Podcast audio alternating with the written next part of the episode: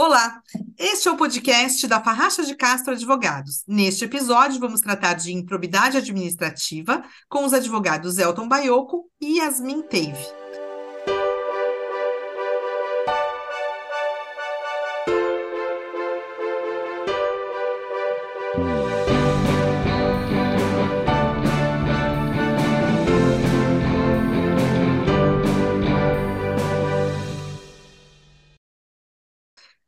Olá, doutor Elton. Olá, Yasmin. Olá, Olá, tudo bem? Como vão? Tudo tranquilo, tudo obrigado. certo. Então vamos ao nosso tema. Doutor Yasmin, com a Lei 14.230, que é de 2021, uma das principais mudanças em relação à legislação anterior é a caracterização do dolo por parte dos agentes públicos. O que essa mudança representa para a liberdade de atuação dos agentes públicos? É, primeiramente, eu gostaria de cumprimentar todos os ouvintes, ao Dr. Elton participando aqui também conosco. É, a Lei 14.230 de 2021, também conhecida como Nova Lei de Improbidade Administrativa, ao tipificar os atos de improbidade administrativa, trouxe uma previsão expressa quanto à necessidade do elemento subjetivo do dolo, ou seja, da consciência e da intenção, a vontade, de praticar o ato com a finalidade de obter algum proveito. É, o ministro Teori Zavascki entende como improbidade a ilegalidade tipificada e qualificada pelo elemento subjetivo da conduta do agente, sendo indispensável para essa caracterização o dolo. É, ou seja, o ato deve ser diferente de um erro ou de uma mera incompetência, por exemplo. É, conforme já consolidado no tema 1199 do STF, os atos de improbidade administrativa que importem enriquecimento ilícito, lesão ao erário, ou que atentem contra os princípios da administração pública, necessariamente devem ser acompanhados da comprovação da responsabilidade subjetiva. É, Pode-se dizer que essa mudança em relação aos dispositivos legais anteriores trouxe uma maior segurança jurídica aos agentes públicos, uma vez que a tipificação das condutas específicas é, impede que o mero exercício da função configure um ato de improbidade administrativa. Assim, os agentes públicos não ficam mais à mercê de uma eventual subjetividade da aplicação e da interpretação da lei, sendo necessária essa comprovação da vontade livre e consciente de alcançar um resultado ilícito. Muito bom, era justamente isso que eu pensava, que agora tem um pouco mais de tranquilidade para o agente público atuar, não é isso? É, Isso. doutor Elton, é, o rito processual também mudou com a 14.230, né? Ele ficou agora para o Ministério Público a exclusividade de propor de improbidade para celebrar acordos e para o juiz a opção de converter as sanções em multas. É, como o senhor avalia essas mudanças? Obrigado, Sandra. Olá, Yasmin. Olá a todos e todas que nos ouvem. Sim, houve também mudanças procedimentais, né, por assim dizer, e em relação à, à legitimidade ativa, né, em relação a quem pode propor ação de improbidade, é, essa alteração trazida pela Lei 14.230, ela acabou sendo suspensa pelo ministro Alexandre de Moraes, numa medida cautelar que foi deferida no finalzinho de 2022, 27 de dezembro, e essa decisão ainda, claro, precisa é, é, ser ratificada pelo plenário do Supremo Tribunal Federal, né? mas então, por hora, essa alteração em específico, ela está suspensa, esse trecho da lei. Né? Então, a decisão do, do ministro foi no sentido de se ter uma legitimidade concorrente, né? de você ter mais de um sujeito e não apenas o Ministério Público com essa é, é, capacidade, com essa legitimidade de ajuizar essas medidas. Né? Então, havia uma crítica né, no sentido de retirar da própria pessoa jurídica de direito público lesada essa capacidade, essa legitimidade de ir a juízo. Né? Então, por hora, esse trecho fica é, stand-by. A questão dos acordos é muito interessante, né? o chamado acordo de não persecução. Né? Nós vínhamos de um dogma de que o poder público não pode transigir, a fazenda pública não faz acordos, e cada vez mais né, é, é um novo viés do direito, uma tendência muito grande que há anos nós é, é, temos ouvido e falado, né, no sentido de que é possível sim compor, né, por espinhosas que sejam as situações, né, então é, havia já uma previsão um tanto tímida, dá para se dizer, né, na Lei de Ação Civil Pública, lá do início da década de 80, em relação ao termo de ajustamento de conduta, mas que agora ganhou muita força é, a partir da nova lei de improbidade, no sentido de haver um, um acertamento, um ajustamento, né? E, por fim, em relação à possibilidade do juiz converter as sanções em multas, é, avalia-se como positivo, né? Por quê? É, porque, por vezes, as sanções expressamente previstas na lei, elas eram muito, muito graves, né? muito gravosas. Então, agora, para as chamadas situações de menor potencial, de menor ofensa, então o juiz, graduando aí a, a a gravidade da conduta, ele pode é, abrandar né, a sanção por meio só é, de uma multa. Só de uma multa não, né? A lei traz como requisito, melhor expressando, que também tem que haver a composição do dano, o ressarcimento do, do prejuízo causado.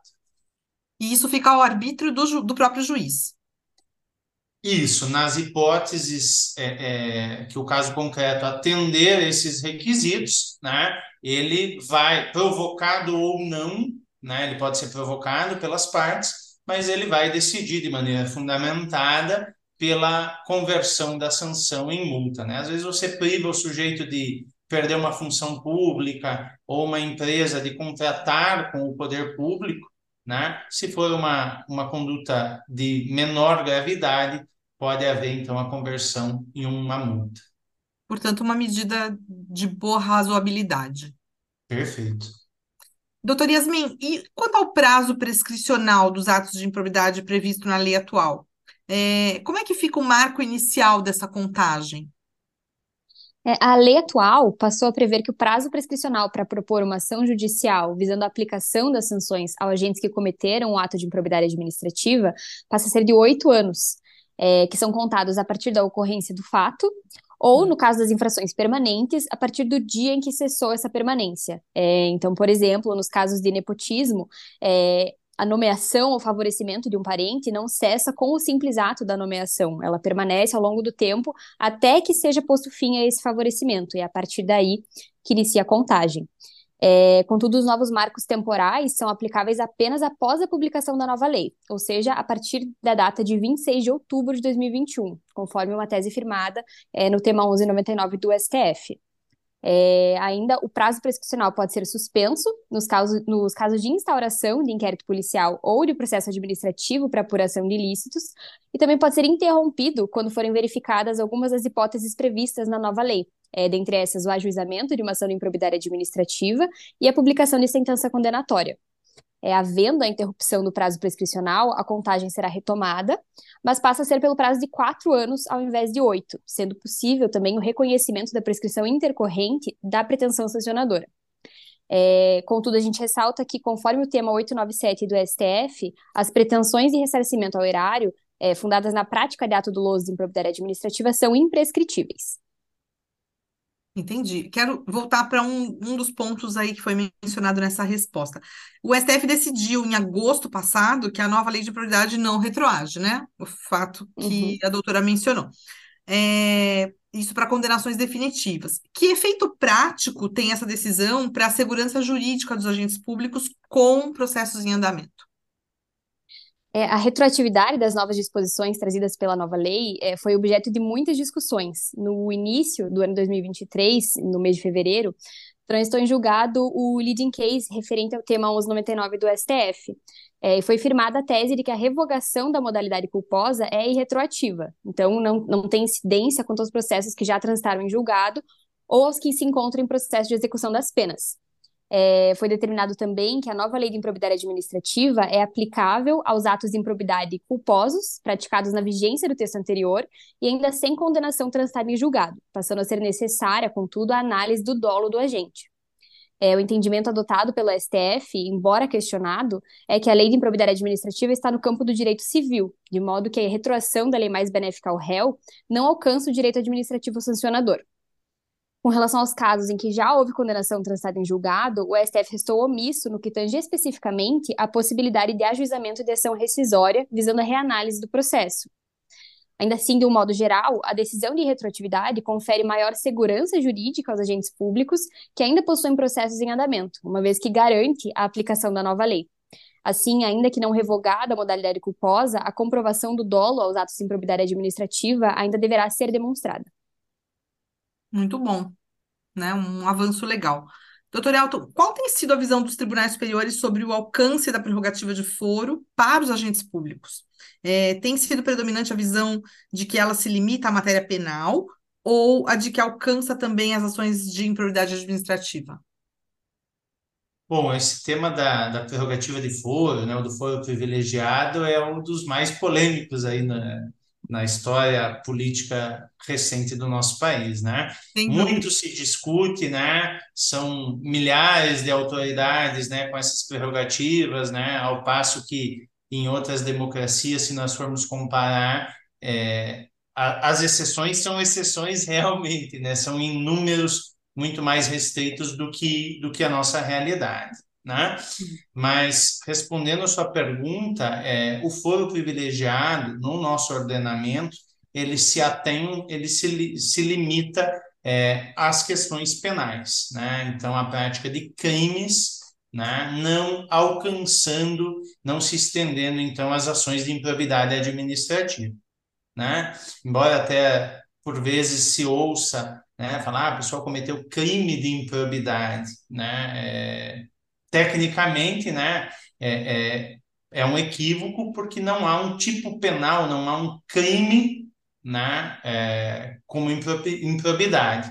Então, nós estamos falando aqui, como, como a Yasmin bem pontuou, né, de uma conduta desviada, intencional, visando causar prejuízo ou obter benefício, né, aquela conduta qualificada, tipificada.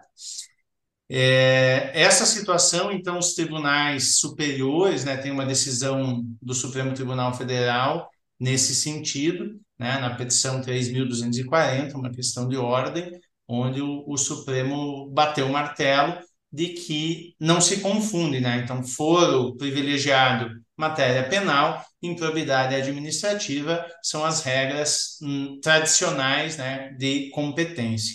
E houve também uma situação é, do Estado do Espírito Santo, que a constituição daquele Estado né, foi tinha sido alterada para que é, houvesse, né, então, uma prerrogativa de foro também para situações de improbidade.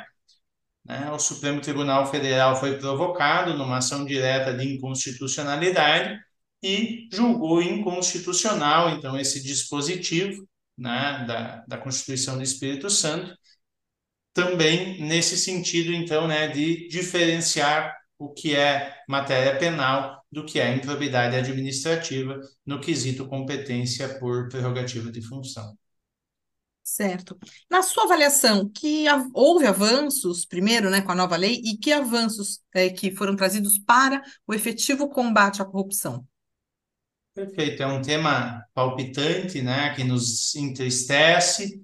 É, nós temos também, além da, da lei de improbidade, né, uma lei anticorrupção, que já tem aí 10 anos, né, de 2013, tem aí um, um papel importante também num microsistema, né, que, que visa reprimir esse tipo de prática que causa prejuízo às fazendas públicas, né, e consequentemente a todos os cidadãos. É, mas, assim, a, o grande papel da, da nova lei de improbidade, na verdade, não é propriamente aumentar ou recrudescer o combate à corrupção, né? Na verdade, ele, ele busca o quê? Trazer regras mais claras para a configuração de improbidade, transformar em lei alguns entendimentos que a jurisprudência veio construindo e solidificando ao longo dos anos, né? É, e também afastar assim um, um, um temor né, de, de, perseguição que os, não só os agentes públicos muitas vezes sentem, mas também os particulares quando contratados pela administração pública, né, porque também se sujeitam a, aos termos da lei de improbidade, mas de um receio de, de que qualquer conduta possa ser tipificada, né, entendida como improbidade. E aí você acaba causando um engessamento do poder público, um receio na prática dos negócios e compromete de uma forma em cascata aí todo o desenvolvimento. Né? Então, na, na nossa opinião, o grande mérito dessa lei é deixar de mais forma mais técnica a definição do que é improbidade, né? É, Trazer segurança jurídica.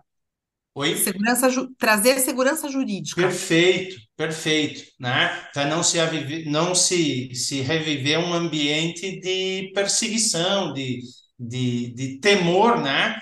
É, para deixar muito claro que a improbidade é aquele ato mais gravoso, como a Yasmin colocou muito bem, né? Um, um erro, é, uma má interpretação, né? Uma interpretação equivocada, ela não é um ato de improbidade né? Você tem que ter todos os requisitos presentes, né? E principalmente a intenção deliberada e o prejuízo causado, né? Então, resumindo, né, parece que o grande mérito dessa lei é delimitar tecnicamente, né, dar segurança jurídica para situações que realmente configuram improbidade administrativa. Perfeito. E com isso, claro, o ambiente de negócios, enfim, uma série de, de, de correntes que estão ligadas essa segurança jurídica vem no, no bojo, não é isso? Não é isso? É, Com doutor certeza. Elcio, doutor Yasmin, muito obrigada por compartilharem o seu conhecimento sobre esse tema que é tão relevante para a vida pública, né? Que ah, o senhor usou a palavra nos entristece, nos entristece, nos preocupa, né? Então, realmente é um tema que está presente, mesmo o brasileiro mais simples e menos bem informado tem algum nível de preocupação com essa questão. Então, agradecemos a vocês e agradecemos também a todos os ouvintes pela audiência. Até o próximo episódio. Muito Obrigada. obrigado, até o próximo.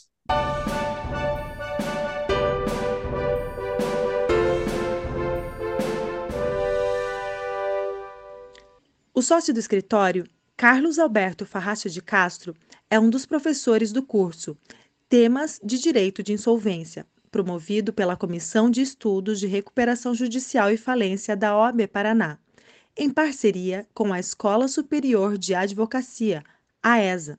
No dia 7 de agosto, ele abordou o tema Exercício da Advocacia e o Direito da Insolvência, aspectos práticos. E ele encerra o evento falando sobre os desafios do direito da insolvência, no dia 9 de setembro. E a equipe da Farracha de Castro segue em busca de aperfeiçoamento. Guilherme Fernandes está fazendo o curso de extensão em recursos nos tribunais superiores e Daniela Amaral está cursando a pós-graduação em perícia grafotécnica.